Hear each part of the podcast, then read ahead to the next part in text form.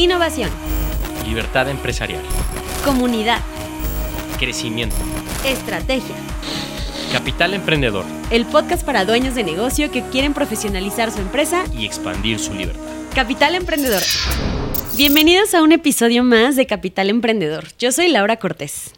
Mi nombre es Alejandro Valdés y nosotros en Capital Emprendedor y en Innovarte ayudamos a los empresarios a que puedan profesionalizar su negocio y también mejorar su calidad de vida.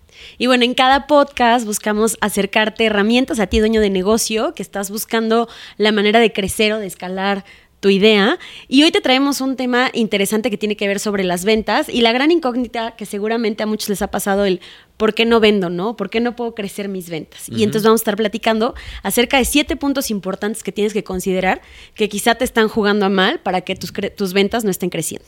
Sí, a lo largo de nuestra experiencia viendo muchas empresas, pues hemos detectado ciertos patrones y los concentramos en siete causas que hacen que desde nuestra óptica hagan que las empresas no crezcan. Entonces, si tú entiendes estas causas, puedes obviamente removerlas para mejorar los resultados, porque al final las ventas pues es el oxígeno de cualquier negocio. Si no hay ventas, se acaba el juego. Entonces siempre hay que crecer las ventas, aunque también es muy importante no solo crecer las ventas, sino también la rentabilidad, la utilidad. Así es, pero de eso vamos a hablar en otro capítulo. Hoy vamos a hablar específicamente de las ventas y vamos con de estos siete puntos, el primero, que tiene que ver con el perfil de esa persona que es la que está vendiendo o el director o socio, ¿no? Sí, el perfil del dueño, ¿no? Del negocio que normalmente en nuestra experiencia hemos visto tres perfiles. ¿no? Está el perfil del dueño muy comercial, que tiene un enfoque muy comercial, que es gente muy tirada para adelante, son grandes vendedores, crean grandes relaciones. Normalmente cuando el perfil del dueño es comercial, no hay problema en ventas. Pero cuando tu perfil no es comercial y puede ser un perfil técnico, es decir,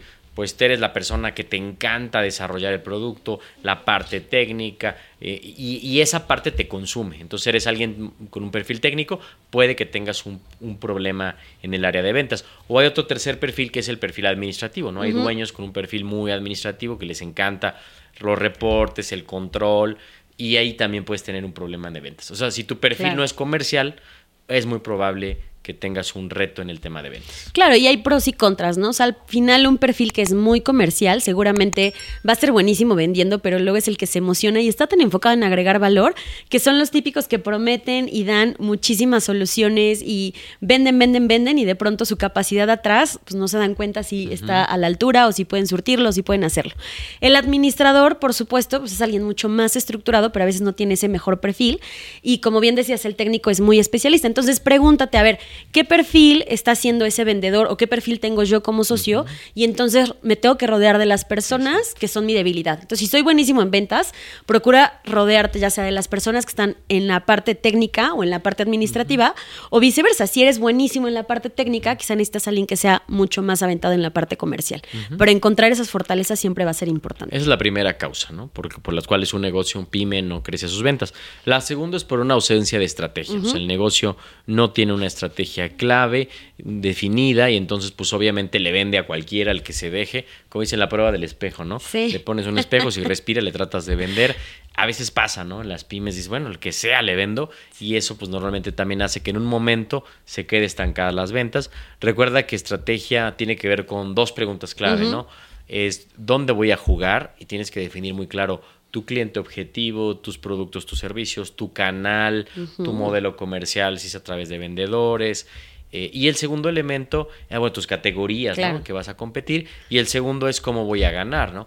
¿Cuáles son mis diferenciadores, mis atributos que me hacen relevante para el cliente objetivo, que me hacen mejor que la competencia. Claro, y justo esto tiene que ver con la estrategia comercial, ¿no? O sea, bien decías el, el, tema de la prueba del espejo, muchos lo hacemos y por supuesto que en un inicio es básico decir, a ver, intento todos los canales, intento todos los mercados porque voy entendiendo, pero una vez que ya llegas a un proceso en donde más bien estás profesionalizando o ya viste que tienes ciertos clientes, vale la pena analizar y decir, a ver, de todas las categorías, canales, productos, clientes, ¿cuáles son aquellos que más vendo, con los que más resuena mi propuesta de valor, para que entonces realmente como que vayas afinando la mira, ¿no? O sea, cuando vas afinando y dices, claro, va por aquí, y entonces te dejas de desgastar, porque decirle que sí a un cliente que no es ideal, es decirle que no a oportunidades con clientes que sí son ideales, ¿no? Entonces es bien importante tener esta parte de la estrategia. Sí, porque elegir es renunciar. Tienes que, la estrategia es aprender a decir dónde sí quieres jugar y dónde no, y aprender a decir que no.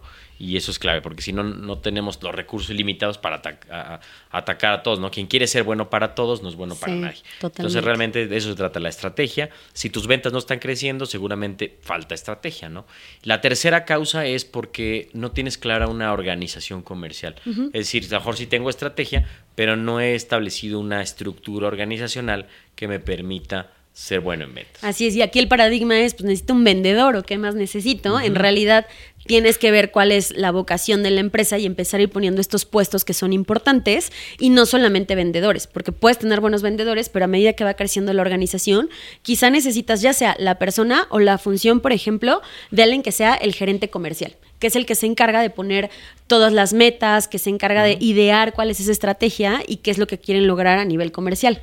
Luego están los tipos de vendedores. Un hunter, por ejemplo, que es el que va a ir a sacar y a prospectar nuevos, nuevos clientes y que como su nombre lo dice, va a ir a cazar. Sí, que se pone el cuchillo y órale, vámonos con a sacar todo ventas. así, Ese es el, vendedor. A veces en tu, en tu empresa no hay un hunter, entonces por eso puede ser también que no estés vendiendo. Hay otro tipo de vendedor que es el vendedor farmer, que es mucho más de seguimiento, mucho más de servicio al cliente más de upsellings, ¿no? De venderle más a los clientes que ya tienen. Entonces también es importante. Necesitas también un vendedor consultivo, depende de la eh, estrategia de tu negocio, pero a lo mejor la parte técnica de la venta, ¿no? Si vendes, no sé, herramientas de corte, bueno, alguien especialista en eso que pueda vender a nivel técnico también es importante. Necesitas un administrador de ventas, alguien que haga los reportes, que revise los presupuestos, que haga las cotizaciones. Y también necesitas, obviamente, el área de mercadotecnia, ¿no? Que el área de mercadotecnia, pues lo que te ayuda es a atraer prospectos, ¿no? Entonces, normalmente, si no tienes estas funciones, pues muy probable que tu área comercial se quede cojita, ¿no? Entonces, repetimos, tienes, necesitas un gerente comercial, necesitas un, un hunter, un farmer, un consultivo o técnico, un administrador de las ventas y un área o una persona que haga mercadotecnia para que traiga prospectos. Así es, y bueno, tener como en mente esta estructura, y ya lo decía, no necesariamente es que tengas una persona en cada una, dependiendo del tamaño y la estrategia de tu negocio, pero que sí al menos se vayan cumpliendo estas funciones, ¿no? O sea, como un primer inicio y ya poco a poco lo vas desarrollando, ¿no? Pero si no, pues nos perdemos un poco en la data. Vamos con la cuarta causa del por qué las ventas pueden no estar creciendo en tu negocio, y esta tiene que ver con el propio proceso comercial, es decir, que no tengas claridad en cómo son los procesos y la experiencia que estás dando, ¿no? Es decir, este protocolo de atención o de servicio que probablemente es muy característico y ha agregado valor en el mejor vendedor, pero que cuando tratas de pasarlo de pronto dicen, era padrísimo cuando me atendía el dueño o tal persona, pero como no hay consistencia, pues al otro se le olvidó o enviarme el reporte o mandarme la información. Entonces tienes que ir creando estos procesos para que haya consistencia en tu proceso de venta. Sí, a veces pasa en las empresas que se les va el vendedor y se les caen las ventas, o sea, y eso no puede pasar, o sea, no puede tu negocio depender de una persona, tiene de que depender de los procesos, independientemente de las personas que estén en el área comercial. Entonces hay que crear lo que se llama un proceso comercial, que son básicamente siete, ocho preguntas que hay que hacerte que si las tienes contestadas, pues te va a dar como el guion que todas las personas en el área comercial pueden seguir. Entonces vamos a compartir estas preguntas. Ahí va. Tienen que tener claro tus vendedores a quién le voy a vender, o sea, quién es ese mercado objetivo. ¿Qué les voy a vender? Que tengan muy claro cuáles son los productos o servicios o soluciones que vendas. ¿En dónde están esos prospectos? Es decir, que tenga claridad a dónde puede encontrar ese tipo de cliente objetivo. Eh, ¿Dónde buscarlos? ¿no? O sea, es decir, si tengo que ir a una feria o si tengo que buscarlos a través de canales digitales o si tengo que ir a hacer networking, tiene que saber en dónde los va a buscar. ¿Cómo los va a contactar? ¿Cuál es el mejor medio de contactar? ¿A quién vamos a contactar? O sea, de esas personas, o sea, qué puestos son, en qué unidades están, cuáles son esas características de esas personas en muchos niveles, tanto demográficos como sociales y demás, ¿no? Eh, también es cuál es la oferta de valor, es decir, qué le estoy dando, qué le estoy proponiendo y que son como claves dentro de mi producto mi servicio. Eh, ¿Qué se entrega en la primera cita? ¿no? Hablando ya como de esa experiencia, o sea, de qué le voy a platicar, cómo le voy a dar seguimiento, ¿no? O sea, qué, cuál es como después de esa primera reunión, qué le tengo que mandar, en cuánto tiempo y demás, cómo lo voy a cerrar, es decir, cuáles son mis argumentos más fuertes para poder concretar esa venta. Y finalmente cuánto tengo que vender, o sea, tener muy claras cuáles son esas metas y esos objetivos para que pueda tener muy claro de qué manera genera éxito y de qué manera está en un foco amarillo o rojo. Sí, si tú le das esto a un vendedor, es muy probable que tus probabilidades de fracaso se minimicen, porque ya le estás dando un proceso que tiene que seguir. Idealmente, comprueba primero el proceso y después pásaselo a tu equipo comercial para que esto ayude a generar más ventas. Y vamos a ver la sexta, la sexta causa de por qué pues los negocios no crecen sus ventas y tiene que ver con el presupuesto. La realidad es que armar un área comercial pues requiere inversión, ¿no? Es como la estrategia del negocio, después tienes que crear una mini empresa dentro del área comercial donde se traslada esta estrategia y tienes que crear tu área comercial con estas posiciones que ya vimos y con una ruta muy clara. Entonces hay muchas organizaciones que pues no están dispuestas a invertirle, ¿no? Al área de mercadotecnia, a contratar vendedores, eh, a generar posicionamiento. Entonces, por eso, obviamente, pues necesitas invertirle para generar más ventas. Claro, y aquí pues la intención es que puedas tener desde un presupuesto, tener mucha claridad sobre qué es aquello que tienes que, o sea, cuánto puedes invertirle a esta área y entonces en ese sentido puedas decir, a ver, necesito más capacidad, ¿no? O a lo mejor estoy vendiendo muy bien y necesito más vendedores porque ya no me doy abasto. Entonces identifica estos cuellos, cuellos de botella y ya sea que es un tema de producción de personas o un tema de marketing. Sí, son las tres inversiones que tienes que hacer. Inversión en, crecer tu capacidad instalada productiva, porque a veces llegas al tope y ya no puedes vender más, por eso tampoco crecen tus ventas. Inversión en contratar a estas personas comerciales del, proceso que te ayuden a implementar este proceso. Y tercero, inversión en mercadotecnia para generar más prospectos y mayor posicionamiento. Son las tres inversiones que, que hay que hacer. Y bueno, vamos con uno más que tiene que ver por el producto. O sea que una de las razones por las cuales no estás vendiendo es que la escalera de valor en donde te encuentras quizá no ha sido la más alta. Entonces hay una escalera de valor que te dice, las empresas o venden productos o venden servicios o venden soluciones o venden una experiencia o venden más bien una comunidad. Entonces lo importante es que tenemos que ir escalando, ¿no? Y no solamente pasar de vender productos o servicios a realmente vender soluciones, es decir, donde integras quizá productos y servicios o vaya experiencias como lo hacen las grandes empresas como un Starbucks, ¿no? que es toda una experiencia, o una comunidad como lo hace Harley Davidson, que es toda una comunidad y una filosofía, que a través de esa comunidad es la propia comunidad la que genera las ventas y donde incluso a través de esa comunidad se venden productos y servicios. Sí, tus ventas se pueden estancar cuando te quedaste solamente en el eslabón de productos, ¿no? Te pongo un ejemplo. Digamos que eres un restaurante y vendes hamburguesas y ese es tu producto, ¿no? Pero después dices, oye, quiero seguir agregando más valor. Entonces el siguiente nivel es, bueno, ahora no solamente te vendo mis hamburguesas en mi restaurante, ahora te lo llevo a tu casa, servicio a domicilio. Esa es la dimensión del servicio. Ya te vendo producto, pero también te vendo servicio.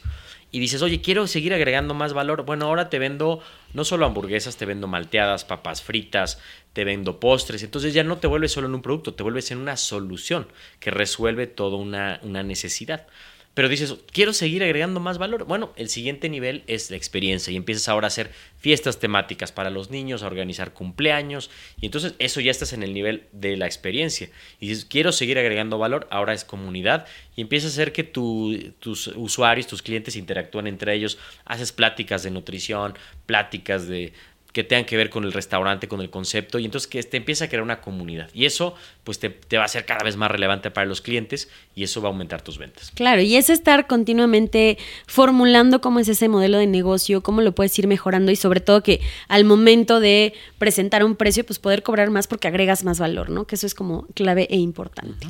Y finalmente, la última causa que que hay por la cual las empresas no crecen sus ventas tiene que ver por el modelo comercial. Es decir, te quedas estancado en un solo, una sola forma de comercializar tus productos y no ves toda la variante que hay, ¿no? Es decir, vendo porque vendo por recomendaciones y ya. Y entonces pues te vas a quedar estancado porque al final, a pesar de que puede ser efectiva, te estás perdiendo en todas las demás áreas, ¿no? Y opciones que hay. Así es, y hoy creo que hoy en día el mundo este que es como globalizado y demás, pues al final las grandes empresas ya están llegando al consumidor final gracias a toda la tecnología, el desarrollo. Entonces es bien importante tratar de atacar aquello que haga sentido para tu cliente ideal y no solamente quedarte, por ejemplo, con el modelo tradicional de los vendedores. Podrías también hacerlo a través de canales masivos, ¿no? Como es el retail, o a través de tiendas específicas que son los canales especializados, o que puedas hacer a través de eh, las ventas digitales, que está como muy de moda, o a través de alianzas comerciales con otras marcas, en fin, que puedas ir poco a poco generando más canales y que no solamente dependas de uno, para que si en algún momento, por ejemplo, pasó con el tema de la pandemia, pues si de pronto ya no podías a través de un canal, pues tuviste, viste la necesidad de abrir otros canales que te permitieron pues sobrellevarlo, ¿no? Y, tener fuente de ingresos. Y algunos que hemos visto, bueno, obviamente es a través de vendedores, vender a través de vendedores, vender a través de eh, distribuidores, o sea, oye, tengo un distribuidor, él me vende, yo le vendo al distribuidor, a través del tema e-commerce, ¿no? El tema digital, también a través de alianzas comerciales, ¿no? Alianzas con otras empresas que te ayudan a vender, ventas por eventos también, haces eventos, eh, capacitaciones, expos, puedes vender, ventas obviamente a través de canales masivos como el retail, ¿no? Puedes vender si tu producto se da, o canales específicos especializados como son tiendas específicas. Pero la idea es que de todos estos, y seguramente hay mucho más como desarrolladores de negocio, gente que le dices, no te pago, pero si me consigues una cita te doy un, ingreso, un fee. O sea, el tema es que explores toda la cantidad de, canales posibles y que los vayas eh, abordando. ¿Te has sentido abrumada, abrumada ante todas las decisiones que tienes que tomar en el día a día? El enfoque precede al éxito. La capacidad más importante que los CEOs y los directores generales tienen que desarrollar es la capacidad de mantenerse enfocados sobre lo más importante. Por eso hemos desarrollado este producto que se llama Enfoque Total, que te permite plasmar tu visión, planear tus trimestres, organizar tu mes, planear tu semana y priorizar tus días. Te invitamos a adquirirlo a través de nuestras redes sociales. Mándanos un mensaje ocupando la palabra capital y recibe un 30% de descuento. Pues te invitamos a que hagas una recapitulación, a ver cómo estoy en cuanto a estas siete causas y ver de alguna manera si alguna te está afectando, te está jugando en contra. Y entonces vamos a recorrerlas para que puedas hacer un checklist y ver en cuál puedes enfocar tus propias y tus próximas estrategias. El primero es por el perfil. ¿Qué perfil de dueño tienes? ¿Eres comercial o eres administrativo o eres técnico?